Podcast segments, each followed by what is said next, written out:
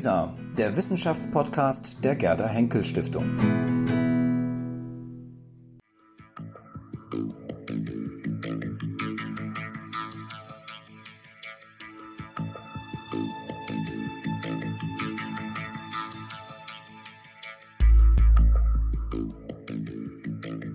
Ja, freue mich sehr, dass wir heute Frau Dr. Nora Hilgert bei uns im Haus haben, Geschäftsführerin des Verbands der Historikerinnen und Historiker in Deutschland, VHD, genau. richtig? Ja.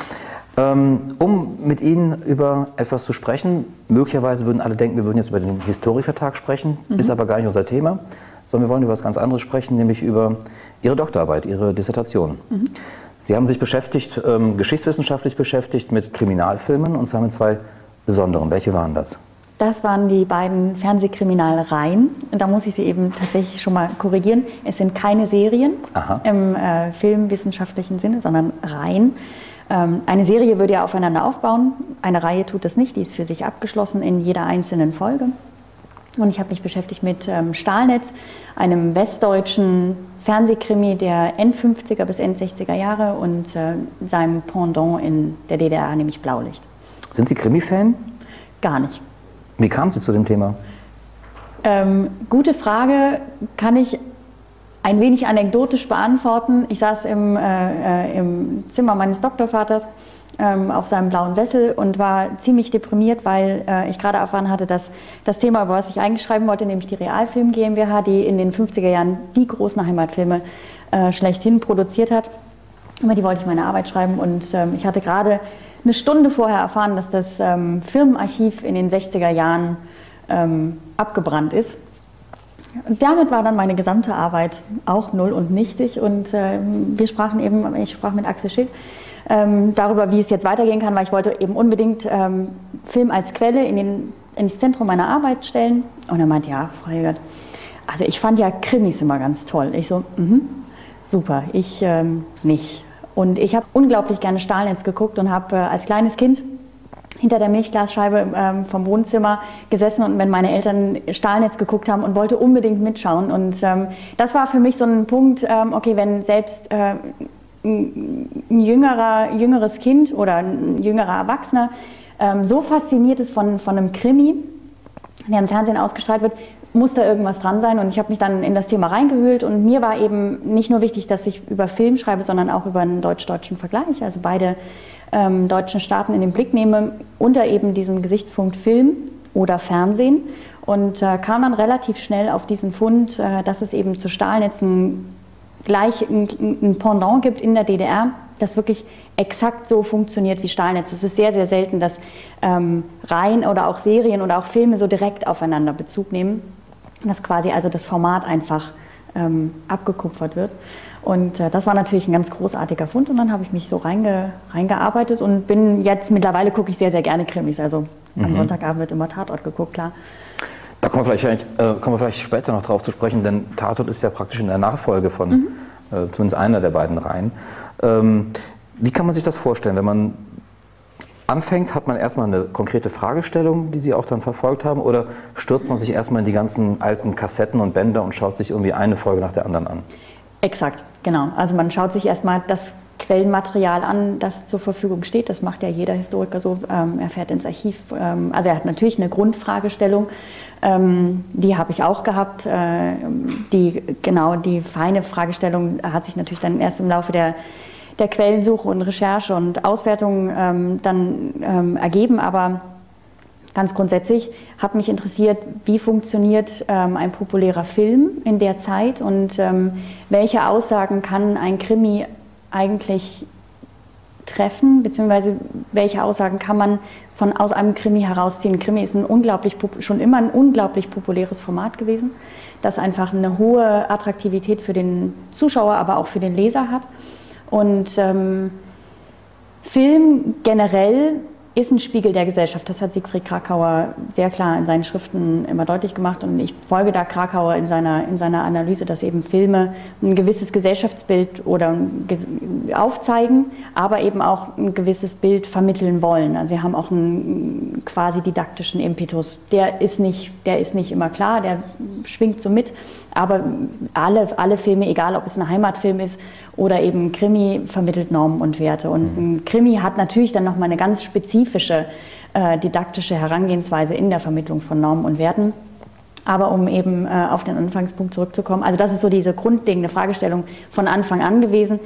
Ähm, und natürlich, klar, man schaut am Anfang erstmal nur Film. Und meine ganzen Kollegen haben, waren immer sehr neidisch und meinten, ja, ja, du darfst immer nur Fernsehen gucken. Und, äh, aber Fernsehen gucken ist eben nicht gleich Fernsehen gucken und schon gar nicht ähm, Quellen auswerten. Aber in der Tat, es sind äh, über 40 Stunden Film, die ich äh, geschaut habe, plus eben korrespondierende Krimireihen, sodass ich wahrscheinlich so auf nicht 100 Stunden Krimis komme. Wir sind hier in der Zeit, von der wir sprechen, 50er, 60er Jahre mhm. vor allem dann.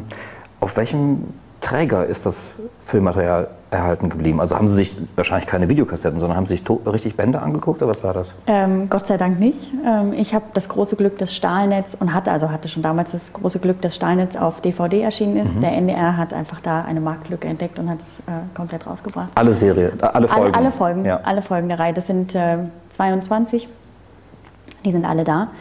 Ähm, vom Blaulicht, beim Blaulicht ist die, äh, war es ein bisschen schwieriger. Mittlerweile gibt es eine Blaulicht-DVD-Edition auch, aber ähm, die Blaulicht-Folgen, ähm, 29 an der Zahl, sind nicht alle mehr erhalten. Das hat was mit der Produktion zu tun, darüber können wir gleich nochmal sprechen. Mhm. Ähm, sind aber mittlerweile auf Videokassette im Deutschen Rundfunkarchiv zugänglich. Das mhm. heißt, ich dann, bin dann nach Potsdam-Babelsberg gefahren, habe mir dort die ganzen Videokassetten angeguckt und ähm, zum Teil ausgewertet, zum Teil dann eben nach Hause bekommen, mit mhm. nach Hause bekommen. Bevor wir mehr sozusagen in Ihre Arbeit einsteigen und sozusagen den wissenschaftlichen äh, Apparat und um Fragestellungen auch Vorgehen ähm, äh, näher eingehen, nochmal zu den beiden Serien. Vielleicht sollten wir die nochmal ganz kurz ein bisschen erklären. Blaulicht, sozusagen das DDR-Format mhm. und ähm, Stahlnitz das Format der Bundesrepublik. Ähm, ja, allein schon die Namen. Ähm, wie weit sprechen die für sich? Was drückt sich sozusagen allein schon in der Titelgebung des Formats jeweils aus? Bei Stahlnetz habe ich mich das immer gefragt. Was ist eigentlich, was, was bedeutet der Name Stahlnetz? Ist es ein Netz, äh, das sich um den Verbrecher irgendwie spinnt aus Stahl oder ähm, also ich meine, also ich, mir hat sich der Name nie erschlossen. Hört sich ein ähm, bisschen brutal an, oder? Also hört sich brutal an, ja. hört sich aber irgendwie auch ja, irgendwie nichtssagend an und gleichzeitig irgendwie ja, also, also mir hat es sich nicht Ich dachte direkt an Stahlgewitter von Jünger oder so. Also ja, ich glaube, das sollte nicht Gedanke. assoziiert ja. sein. Die Assoziationskette ist eine andere. Es gibt äh, tatsächlich eine ähm, amerikanische Vorläuferreihe, Dragnet. Mhm. Und Dragnet haben sie dann mit, Stahl, also Dragnet ist eigentlich ein Schleppnetz. Und Schleppnetz schien ihnen, glaube ich, dann zu maritim. Also haben sie dann Stahlnetz draus gemacht um so ein bisschen auch die, ne, also die, die Parallel, Parallelen zu der amerikanischen Reihe aufzuzeigen. Also Stahlnetz ist dann halt Stahlnetz gewesen. Ähm, aber ähm, also in, insofern kein wirklich sprechender Titel für mich, mhm. aber war dann eben eine Marke und wenn die einmal eingeführt ist, ist das auch gut. Bei Blaulicht ist es ein bisschen anders, klar, da schließt sich das, hat irgendwas mit ähm, Menschen zu tun, die in ähm, Autos sitzen, die ein Blaulicht oben drauf haben. Mhm. Und wer ist das dann natürlich? Polizei oder Krankenwagen und ähm, ja, also eher dann der sprechende Titel. Was haben Sie sich lieber angeschaut? Also haben Sie jetzt vorneweg irgendeine Präferenz gehabt? Fanden Sie irgendeine Reihe besser als die andere? Oder? Ehrlich gesagt nicht. Ich fand, ähm, ich war ganz erstaunt von der hohen Qualität der Blaulicht-Reihe. Ich hatte, also wenn man DDR-Fernsehen aus den frühen Jahren kennt, ist das sehr oft sehr improvisiert aufgrund der ähm, nicht vorhandenen technischen Ausstattung. Ähm, und dafür war ich bei fast jeder Folge fasziniert, auf welchem hohen Niveau die Reihe ähm, gelaufen ist. Und ähm, nee, ich kann es gar nicht sagen. Also mir haben beide unglaublich gut gefallen. Ich hätte auf keinen Fall, ich habe natürlich für einzelne Folgen Präferenzen, das schon. Mhm. Ähm, aber grundsätzlich fand ich, habe ich beide sehr, sehr gern geguckt. Auf jeden Fall. Was sich jetzt natürlich direkt anbietet, ist, wenn wir so ein bisschen inhaltlich jetzt ähm, werden, ähm, äh, der Vergleich. Also sozusagen die typischen ähm, äh, ja, Figuren, die vorkommen, die typischen Sujets, die erzählt mhm. werden, die man miteinander zu vergleichen. Das macht man, das haben Sie im Grunde Ihre Arbeit ja auch so aufgezogen. Sie haben das ja ähm, dann jeweils unterteilt in Kapitelweise, wo es um die Staatsgewalt geht, wo es um die Tat an sich geht, wo es um die Polizei geht, um die Opfer und so weiter. Fangen wir mal ganz einfach an, an den, ähm, ja, der Fall. Mhm. Thematisiert Blaulicht grundsätzlich andere Fälle als Stahlnetz oder wie kann man sich das vorstellen?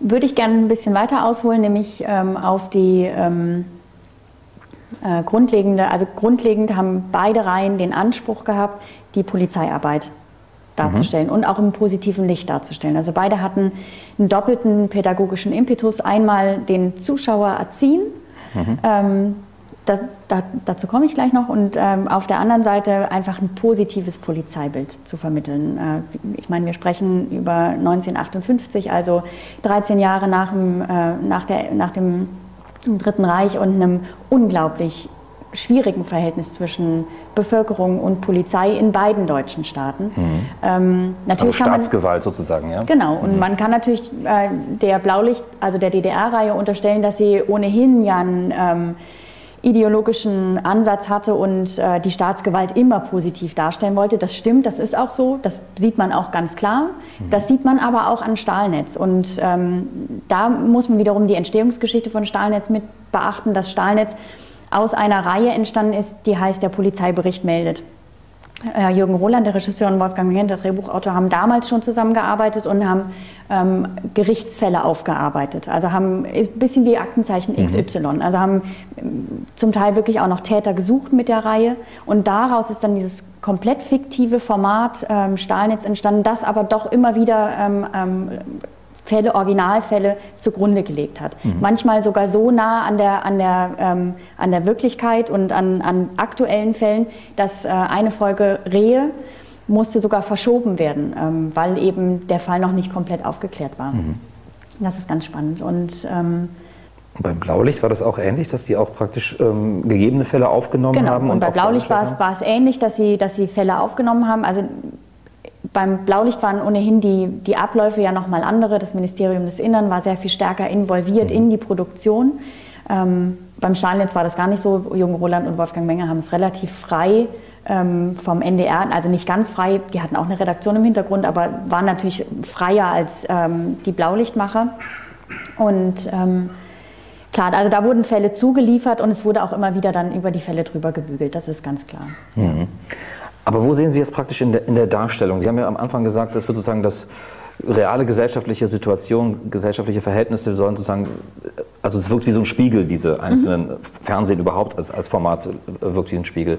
Ähm, wie weit spiegelt sich eben das Verhältnis zur Polizei, haben Sie schon gesagt, das mhm. Verhältnis zum äh, überhaupt das Verständnis von Täter, von mhm. Opfern. Mhm. Wer sind die Täter, wer sind die Opfer jeweils in den Reihen? Ist das ähnlich oder genau. gibt es da wirklich ideologische mhm. Unterschiede, die beiden Staaten zugrunde liegen? Das ist ganz spannend. Ähm, der ähm, Krimi in der DDR hat ja an sich einen sehr schweren Stand, denn mit der, so mit der sozialistischen Utopie und eben ähm, der Überwindung des Kapitalismus wird auch jed, jedwede Kriminalität überwunden. Mhm. Das heißt, wir leben in einem utopisch verbrechensfreien Raum. Mhm. Die DDR-Realität als auch die Realität in der Sowjetunion sah natürlich ganz anders aus. Natürlich hatten wir Kriminalität. Wir hatten die komplette Bandbreite von äh, Trickbetrug bis Mord und Totschlag. Mhm. Ähm, Bankraub. Selbst, Bank, selbst, Bankraub ja. gab es und, ähm, und Scheckbetrug. Natürlich, mhm. all das, die gesamte Bandbreite gab es. Aber war diese Bandbreite sagbar? Vor allen Dingen in einem so populären Format wie Krimi. Mhm. War sie natürlich nicht. Das heißt, wir haben durchaus einen unterschiedlichen Zugriff auf Fälle und auf die Darstellung von, von Fällen. Ähm, Im Stahlnetz war es wie eben heute im Tatort auch noch so, dass man ein unglaubliches Übergewicht an ähm, Tötungsdelikten hat. Es gibt auch einen, äh, es gibt einen Fall von Kindstötung. Also es gibt auch, äh, da gibt es schon auch diverse äh, Abstufungen. Ähm, auch Bankraub gibt es im, äh, im Stahlnetz an einigen Stellen. Aber und es gibt vor allen Dingen auch ähm, Verbrechen im, in der Unterwelt. Ich habe das in meiner Arbeit in drei Welten eingeteilt. Ähm, einmal die Scheinwelt, also die, äh, die, die bürgerliche Welt oder die scheinbar bürgerliche Welt, die Halbwelt, die so ähm, mehr oder weniger alle Berufsverbrecher fasst mhm. und dann eben die Unterwelt, also Rotlichtmilieu mhm. etc.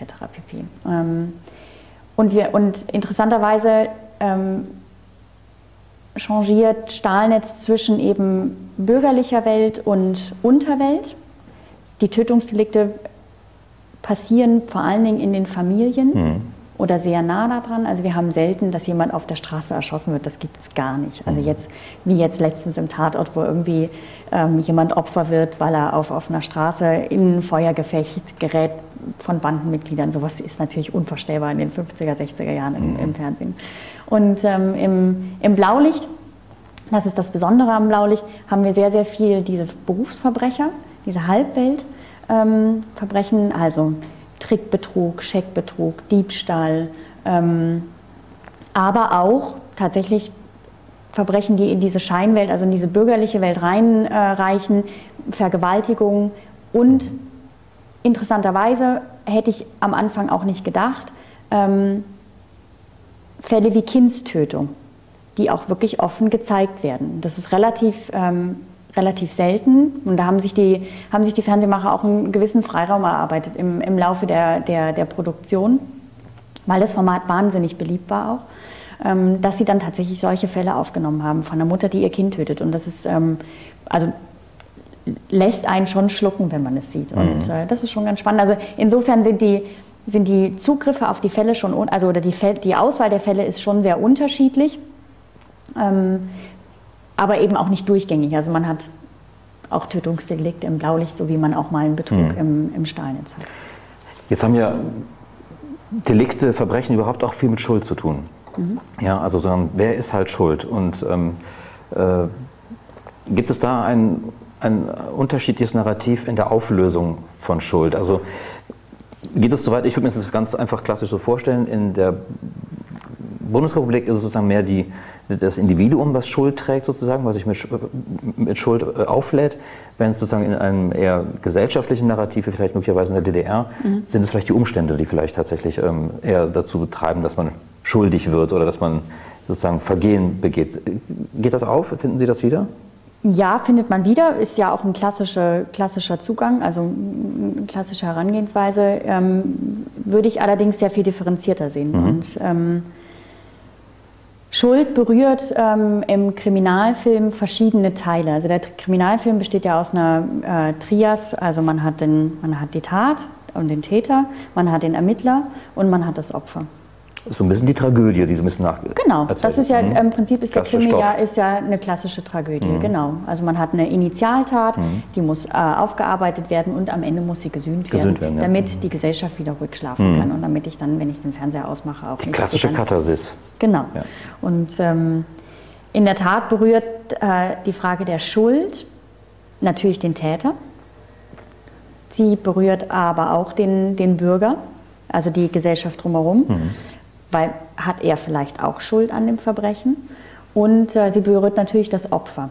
Und äh, interessanterweise ist in der medienwissenschaftlichen ähm, Krimi-Forschung das Opfer relativ selten, wird relativ selten in den Blick genommen. Ich habe das sehr dezidiert getan, habe mhm. versucht eben ähm, kriminologische Opfertheorien an den, an die, ähm, als Schablone an die Serien zu legen.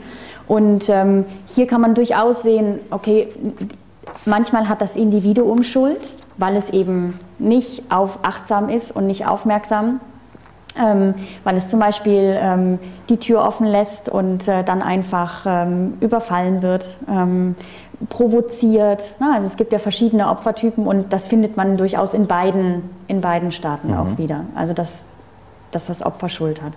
Es ist in der Tat so, ähm, Opfer kann Schuld haben. Also ich will das jetzt, ich will das jetzt nicht kleinreden, dass das Opfer klar. immer äh, die Schuld trägt. Natürlich ist der Täter der Hauptschuldige, mhm. das ist ganz klar. Ähm, äh, zur Frage von Individuum und Kollektiv, ähm, äh, Bundesrepublik und DDR, äh, es ist schwierig, ein bisschen schwieriger zu beantworten, ähm, denn auch in der Bundesrepublik hat das Kollektiv einen Teil Schuld. Ähm, genauso wie das Kollektiv auch in der DDR einen Teil der Schuld trägt. Und Umstände machen ohnehin immer Täter. Mhm. also das ist auch ein Teil der kriminologischen Theorie, dass ähm, ja war es auch vor allen Dingen in den 50er Jahren, dass ähm, Täter nicht unbedingt geboren werden, sondern zu Tätern werden durch mhm. bestimmte Umstände. Und das ist natürlich in der Bundesrepublik genauso wie in der DDR so. Dass das ideologisch aufgeladen wird in der DDR, das ist, steht außer Frage. Und das ist natürlich auch immer wieder in den Reihen ähm, äh, thematisiert wird, das ist auch auf jeden Fall klar. Und interessant, aber die, äh, die DDR versucht es dann eben dahin zu wenden, dass ähm, der gestrauchelte Täter, nicht wenn er Mörder ist, das ist ganz klar. Ne? Also es geht eher um, um die kleinen Fälle, um eben Trickbetrug und aus der Bahn geraten, zum Beispiel vor allen Dingen und vor allen Dingen bei Jugendlichen, mhm. wenn sie randalieren, wenn sie über die Stränge schlagen, wenn sie Alkohol trinken und ähm, solche, solche Dinge tun, dann ist es eben ganz wichtig, dass die Gemeinschaft sie wieder aufnimmt. Und da, dieser Gedanke ist eben, wird eben im, im Blaulicht ganz stark, ähm, kommt im Blaulicht ganz stark immer wieder zum Tragen, dass mhm. eben das Kollektiv das dann wieder auffängt. Mhm. Ja, und dann im Prinzip so nicht nur den Ermittlungserfolg, im Prinzip den Ermittlungserfolg äh, verstetigt mhm. Wenn wir schon bei sozusagen ähm, dem Vergleich oder die Analogie zum Theater und zu Dramen und Dramaturgie sozusagen ähm, herstellen, wie steht es um die Sympathielenkung? Ähm, Filme agieren ja immer mit Sympathielenkung, sozusagen gewisse Figuren werden sympathischer mhm. dargestellt als andere. Ähm, ist die Sympathielenkung immer eindeutig ganz klar auf den Ermittler ähm, äh, gemünzt oder mhm. gibt es da auch durchaus ja, so Grauzonen, wo das auch möglicherweise so ein bisschen verwischt wird? Durchaus. Also im Blaulicht gar nicht. Im Blaulicht, das ist auch das äh, Interessante beim Blaulicht, warum man vielleicht auch sagen könnte, es ist eine Serie, um nochmal auf den äh, mhm. Anfang zurückzukommen. Auch mein Fehler am Anfang. Ja. Das haben Sie jetzt Sie gesagt, nicht ich. ähm, Im Blaulicht ist es so, wir haben ein ganz festes Ermittlerteam von Anfang bis zum Ende. Mhm. Ein ähm, Hauptleutnant und eben zwei Adjutanten. Ähm, verändern sich überhaupt nicht bis zum Ende. Und ähm, es gibt auch keine Folge, wo mal einer fehlt, sondern sie sind immer da, meistens in Berlin lokalisiert. Ganz am Ende wird das dann ein bisschen diffuser, dass sie dann auch auf dem Land ähm, ermitteln. Aber im Stahlnetz hat man, also und die sind absolute Sympathieträger. Ne? Die, haben, die haben manchmal Ecken und Kanten, die sie dann spannend machen. Also es sind keine glatt gestrichenen Charaktere. Ähm, Was macht Sie denn sympathisch? Also sind Sie einfach sehr stromlinienförmig oder gar haben nicht, Sie, eben nicht. Okay. Sie sind eben nicht stromlinienförmig. Mhm. Sie haben äh, der, äh, der jüngste von den drei Ermittlern ähm, hat noch keine Frau, der findet irgendwann eine Frau mhm. und ähm, das ist irgendwie, also wie sich dann, das ist keine große, also darf man sich nicht wie heute im, im Fernsehen vorstellen, dass irgendwie so eine riesengroße Liebesgeschichte ja. da mhm. irgendwie entworfen wird. Nein, es ist dann mal eine Folge, wo er jemanden kennenlernt und das mhm. ist aber wahnsinnig sympathisch einfach und ähm, die anderen beiden Ermittler, der eine eben etwas älter, schon in einer langen ähm, ähm, Ehe, ähm, hat aber auch da so seine Probleme, obwohl natürlich also nicht im klassischen Eheproblem-Sinne, also die würden da nicht thematisiert. Also mhm. da sind sie sehr glatt, ne? also es sind sehr feste, sehr stabile Beziehungen, die natürlich dann auch die Stabilität der Gesellschaft einfach ähm, auch mhm. symbolisieren. Ne? Mhm. Aber es gibt dann eben solche netten Anekdoten, dass sie dann auch privat gezeigt werden. Zum Beispiel der ähm, ähm, Hauptermittler hat eine Waschmaschine nach, ich glaube, acht Jahren Wartezeit bekommen und die drei probieren diese Waschmaschine dann aus, äh, vergessen aber irgendwie Wasser reinzutun und die läuft heiß und die gesamte Küche steht äh, in Qualm. Mhm. Das macht die einfach sympathisch. Ne? Das ist einfach, also neben dem normalen Job eine Gemeinschaft gibt, mhm. eine gewisse Art von Privatheit, die sie teilen und dass dann eben solche Sachen dann auch da mhm. passieren. Das ist das eine. Und ähm, von daher, also da würde man auch keine Kritik an dem Ermittler finden, mhm. findet man nicht. Ähm, wiederum, das Stahlnetz ist da ein bisschen gebrochener. Ähm, da haben wir durchaus, äh, wir haben noch keinen Schimanski, also auch da sind die mhm. Charaktere natürlich relativ glatt, aber wir haben durchaus ähm, Charaktere, die schwieriger zu fassen sind, ähm, ein bisschen mehr anecken ähm, und ähm, oft keine Privatheit zulassen, aber durchaus immer Sympathieträger sind, weil sie ja äh, den Fall am Ende aufklären ähm, und auch gegen noch so große Widerstände kämpfen. Mhm. Sie haben gerade ähm, die, das hat mich gerade überrascht, ähm, Sie haben gerade gesagt, dass selbst in so einem Format wie eben Blaulicht ähm, die achtmonatige Wartezeit auf eine Waschmaschine beispielsweise thematisiert wird. Inwiefern finden sich sozusagen reale Gegebenheiten der beiden, der beiden deutschen Staaten auch in den ähm, in diesen Reihen auch wieder? Also mhm. wie viel von realer gesellschaftlicher Wirklichkeit wird tatsächlich auch ähm, in den Filmen ähm, abgebildet? Kann man das sagen? Ist schwierig. Also es, ähm, das, diese Waschmaschinen, äh, kurze Waschmaschinensequenz ist sehr, ja. mhm. ist, äh, ist sehr selten. Also sowas findet man, findet man, man findet keinen Mangel mhm. im DDR-Film, ähm, auch kein Schlange stehen.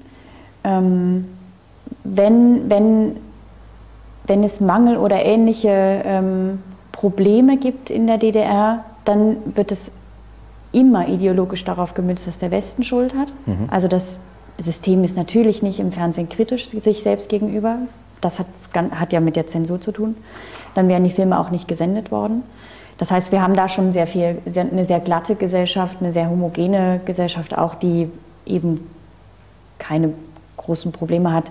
Es ist vieles idealtypisch. Natürlich, wenn man sich viel mit der DDR beschäftigt hat, dann erkennt man natürlich die DDR-Wirklichkeit darin wieder. Mhm. Ähm, sonst würde auch der Krimi nicht funktionieren. Der Krimi äh, muss authentisch sein. Mhm. Sonst ähm, guckt man den Krimi und nicht, man schaltet ihn ab. Also ein, ähm, nicht authentischer Krimi funktioniert. Ein fiktiver, rein fiktiver Krimi würde nicht funktionieren. Mhm. mhm. Im ähm, Stahlnetz ist es sehr ähnlich. Also auch da werden jetzt wenig, Gesell also wenn dann, wenn gesellschaftliche Probleme thematisiert werden, dann immer nur fallbezogen. Ja, von daher. Mhm. Also aber Sie haben anfangs gesagt, ähm, dass beide Formate nicht also sozusagen zufällig ähm, äh, entstanden sind, sondern dass sie auch jeweils aufeinander Bezug nehmen. Mhm. Ähm, also auch sozusagen eine Ausrichtung aufeinander haben. Inwieweit spiegeln sich denn tatsächlich deutsch-deutsche Verhältnisse oder eben die, die deutsch-deutsche Geschichte sozusagen der 50er und 60er Jahre, äh, spiegelt sich die in den Filmen wieder? Wo nehmen die aufeinander Bezug? Also sie nehmen in allererster Linie, und das meinte ich vorhin, im Format Bezug aufeinander. Ja. Ähm, Stahlnetz ist eingeschlagen wie eine Bombe, wenn ich das so sagen darf. Mhm. Das war einfach äh, Straßenfeger. Der absolute Straßenfeger, weil anders, also wir haben zu der Zeit parallel die Durbridge ähm, mhm. Die auch Massen äh, vor die Fernseher gezogen mhm. haben. Ähm, und da haben wir, das ist ja aber rein fiktiv. Also der funktioniert auch, der Krimi, ne? weil der hat äh, so Authentizitätsanker und Realitätsanker. Ne? Deswegen funktioniert ja auch äh, was wie Durbridge mhm. ähm, oder Edgar Wallace. Also das ähm, aber wir haben mit Stahlnetz zum ersten Mal einen Krimi, der in der Jetztzeit spielt. In Hamburg, in mhm. München, wo auch immer. Also ähm, obwohl, der, obwohl Stahlnetz ja in, äh, vom NDR produziert wird, löst sich irgendwann das auf, dass er, dass er nur in Hamburg spielt. Mhm. Er spielt dann auch in, Teilen, in anderen Teilen der Republik. Das heißt, die Leute haben ja dann auch dann nochmal so einen lokalen Bezug zu dem, zum Fall. Mhm. Ähm, nur so ein Beispiel jetzt. 61 Mauerbau. Ja, ja? genau. Also Sie nehmen, Sie nehmen durchaus Bezug aufeinander. Also äh, das, das war meine lange Rede zum, vom Format. Aber ähm, natürlich kommt das andere Deutschland im, im Krimi vor. Also man kann, man kann natürlich Fälle nicht oder man kann nicht die Gesellschaft thematisieren, ohne von dem anderen deutschen Teil zu sprechen. Interessanterweise kommt das Stein fast ohne das aus. Mhm. Ähm, wenn die DDR mal vorkommt, dann eher in dem Sinne, dass die Behörden von dort nicht kooperieren, mhm. also sehr kritisch, aber auch sehr wenig. Also ich, hab, äh, ich durfte noch ein Interview mit Wolfgang Menge führen, kurz vor seinem Tod, dem Drehbuchautor, und ähm, für den war das nicht das Thema. Also für ihn war wirklich mehr das Thema, den Fall, wie sie ihn eben in den Akten vorgefunden haben, und es waren dann selten Fälle, die irgendeinen DDR-Bezug hatten, ähm, einfach aufzuarbeiten. Mhm, mh. Ideolo rein, vom rein ideologischen Denken her war natürlich in der DDR der Bezug zum Westen oder zur Bundesrepublik unglaublich wichtig, um sich selbst zu legitimieren und, die, und äh, auch einfach das System zu legitimieren. Und indem man eben den anderen deutschen Staat delegitimiert und mhm. sagt, alle Verbrechen kommen von dort. Ähm, und äh, unsere Gesellschaft kann sich im Prinzip gar nicht in diese sozialistische Utopie ergeben, weil wir immer wieder diesen Einfluss aus dem Westen haben. Mhm. Natürlich bringt und äh, das ist bis das sind die der, ich weiß gar nicht, glaube ich, sind so acht oder oder sieben oder acht Folgen bis zum Mauerbau, relativ viele. Die haben immer einen Bezug zum Westen. Entweder kommen die Täter aus dem Westen damit wird dann Kriminalität exterritorialisiert und hat, äh, ist natürlich ganz spannend dann auch von der, von der Erklärung. Dann kann man in diesem, in diesem sozialistischen Utopie-Denken bleiben. Bei uns gibt es keine Kriminalität mehr, die kommt, wenn dann immer nur von außen. Mhm. Ähm, also entweder kommen die Täter aus dem, aus dem Westen in die DDR, um dort äh, Verbrechen zu verüben, oder vor allem Jugendliche sind so westlich beeinflusst, dass sie zu Tätern werden. Mhm. Mhm und Täter eben ein sehr weiter Begriff da, nicht, nicht eben nur Mord und Totschlag. Und nach 61 ist es dann ganz ja. spannend, weil da fällt einfach diese Erklärung ja weg. Klar kommen immer noch Westdeutsche ähm, in die DDR, aber es bricht sich so ein bisschen auf und ähm, wird dann sehr viel gesellschaftsimmanenter. Also man, man, schaut dann, also die Fälle werden dann, thematisieren dann tatsächlich auch DDR-Bürger, die straucheln. Mhm. Ähm, und interessanterweise ähm, kommen beide Reihen fast ohne Agentenbezug aus. Das würde man ja denken, dass man vielleicht irgendwie den West- oder Ostagenten dann in Spione, irgendeiner ja. Spione, genau. Mhm. Äh, ich meine, wir äh, sind in der Zeit von James Bond etc. pp. Und auch äh, Fernsehkriminalreihen, ähm, wie zum Beispiel, ähm, wie heißt denn die ähm, Kriminalmuseum nicht? Jetzt komme ich nicht auf den, auf den Namen. Es gibt jedenfalls eine Reihe, die nur über Spione geht. Mhm.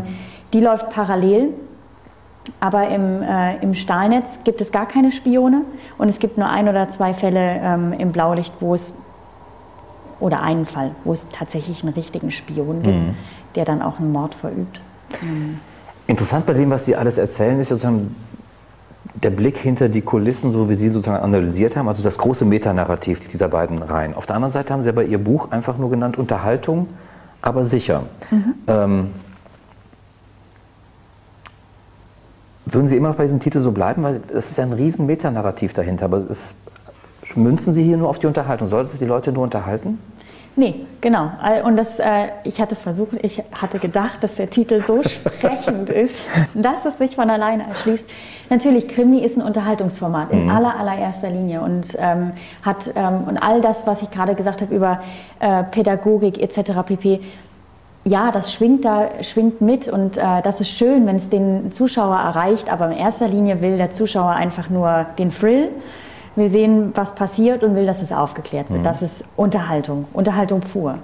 Ähm, die Unterhaltung muss aber sicher sein und ähm, also man muss A sicher sein, dass, dass der Täter gefasst wird ja. und gesühnt und, die, und die, die Tat gesühnt wird.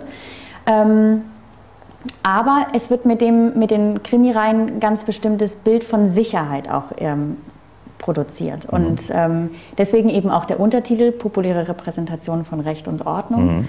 Ähm, meine grundlegende Fragestellung, um zum Anfang zurückzukommen, war mhm. nämlich tatsächlich, in welche Normen und Werte im, im Bezug auf Recht und Ordnung, ähm, Staatlichkeit, aber auch Gut und Böse, ähm, werden mit den Reihen transportiert und erziehen den Zuschauer in diesem Denken. Wann ist ein, wann ist ein Mensch, ein, wann wird ein Mensch zum Täter? Mhm. Was kann ich als Bürger auch tun, um Taten zu verhindern oder auch ähm, überhaupt im gesellschaftlichen Kontext aufmerksam, aufmerksam zu werden, wenn es äh, zu einer Tat kommt? Ich habe dabei ähm, herausgefiltert, dass es in der, im Stahlnetz, also in der Bundesrepublik, eher der aufmerksame Bürger ist und in der DDR eher der wachsame Bürger. Das mhm. äh, sind halt, ähm, also der wachsame Bürger äh, schaut sehr viel genauer hin und ähm, denunziert im Zweifelsfall, wohin, wohingegen der aufmerksame Bürger einfach ähm, schaut, dass er seine Umwelt wirklich aufmerksam ähm, beobachtet mhm. und ähm, im Zweifelsfall, wenn was Unrechtes geschieht, das dann auch entsprechend meldet oder sogar selber einschreitet. Mhm. Ähm, das heißt, wir haben uns wird so, ein, so, eine Art von Sicherheit suggeriert in diesen Unterhaltungsreihen, die ähm, nicht unerheblich ist, um sich auch vielleicht gut zu fühlen in dem Staat, nämlich von dem Staat beschützt zu fühlen, mhm. dass er eben die Verbrechen auch aufklärt und äh, nicht in so einem Vakuum äh, lässt. Mhm. Ja, also ich meine, und das ist wiederum dann genreimmanent. Die Tat wird immer aufgeklärt am Ende. Deswegen Unterhaltung, aber sicher. Aber sicher. Ähm, so zum Schluss hin jetzt nochmal die Frage, wir, haben jetzt, sind ja schon bei der Rezeption so ein bisschen angekommen. Ähm, Sie haben eben schon gesagt, dass, ich glaube bei Stahlnetz war, dass das ein absoluter Straßenfeger gewesen sei. Für Blaulicht gilt das Auch, genauso. Also ja. wie, wurden die, ähm, wie wurden die damals sozusagen rezipiert, die Filme von, der, ähm, von den Zuschauern? Und hat sich da bis heute sozusagen so ein Narrativ gehalten? Also sind die bis heute noch in den Menschen, die eher jetzt im Osten Deutschlands leben, noch sehr, sehr gegenwärtig. Ähm, hat das fast was Nostalgisches inzwischen bekommen, wenn man sich an Blaulicht zurückerinnert oder an, äh, an Stahlnetz im, ähm, im Westen Deutschlands. Und dann müssten wir nochmal drüber sprechen, über die Nachfolgeformate vielleicht nochmal. Aber erstmal mhm. sozusagen die Rezeption damals und die Rezeption, wie lange hat sie sich sozusagen tradiert bis heute hin? Ist schwierig zu sagen. Also jüngere ähm, äh, Menschen, weiß ich nicht, so 20, 25, also. Kennen das wahrscheinlich nicht mehr. Nein, überhaupt Klar. nicht. Also für die ist das. Mhm. Wenn man aber eben mit der Generation spricht, die in den 50er, 60er Jahren oder 70er Jahren eben Fernsehen geguckt hat, mhm. vom Fernsehen sozialisiert wurde, die kennen durchaus die beide Formate. Ähm, Im Zonenrandgebiet wurde Blaulicht sehr intensiv auch im Westen ah, ja. geschaut. Mhm. Stahlnetz fast überall in der, in der DDR, mhm. bis auf das Tal der Ahnungslosen mhm. Dresden. Aber mhm.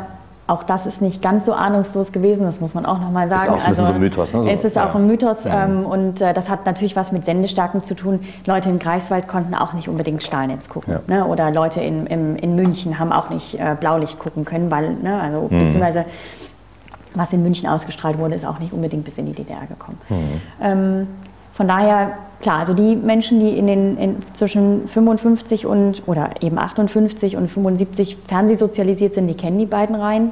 Äh, bei, wenn der Name Jürgen Roland als Regisseur von Stahlnetz fällt, leuchten die Augen, äh, weil der ja auch danach noch wahnsinnig viel äh, produziert hat. Der hat Großstadtrevier erfunden. Mhm.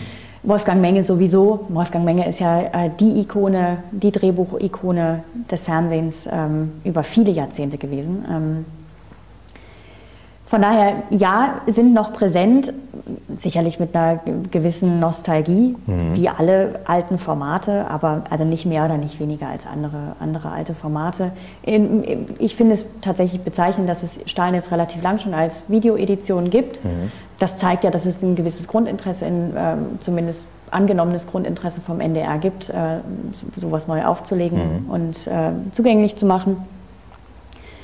Genau, also und von daher, aber ich glaube, und ja, beide waren extrem beliebt und äh, ich glaube, dass, ich, dass sie einfach einen Nerv getroffen haben oder der sich immer noch vorzieht. Also wenn, wenn wir heute Einschaltquoten ähm, vom Tatort ansehen, mhm. gut, wir werden jetzt einfach mit Tatort überrannt. Ne? Man kann jeden Tag Tatort gucken. Das mhm. ist einfach, irgendwann läuft sich ein Format auch tot. Ähm, Deswegen sind natürlich die Einschaltquoten an, an, Sonntagabenden nicht mehr so hoch, wie sie früher mal waren.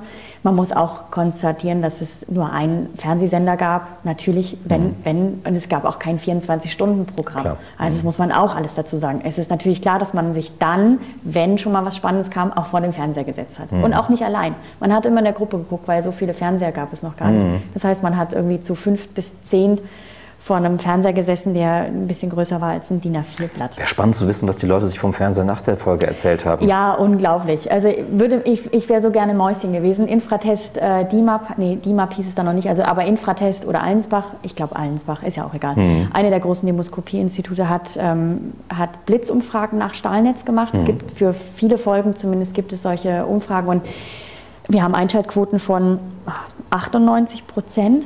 Wahnsinn. Und ähm, halt irgendwie ein Echo, das also da würden sich heute, heutige Fernsehmacher die Finger danach lecken. Ne? Das ist unglaublich. Heute begleitet man den Tatort oder Polizeiruf 110 mit Twitter. Ja, genau. Ja? ja. Also da kriegt man so ungefähr so eine direkte Rezeption sagen wieder. Genau, ja. aber das ist auch eine der grundlegenden äh, Annahmen meiner Arbeit, dass man sich über Krimi, aber auch über andere Sachen, die man gerne guckt, ähm, natürlich A, im Kollektiv unterhält, wenn man es mhm. guckt, aber dann eben am nächsten Tag mhm. auf der Arbeit. Also man trägt im Prinzip das, was man gesehen hat.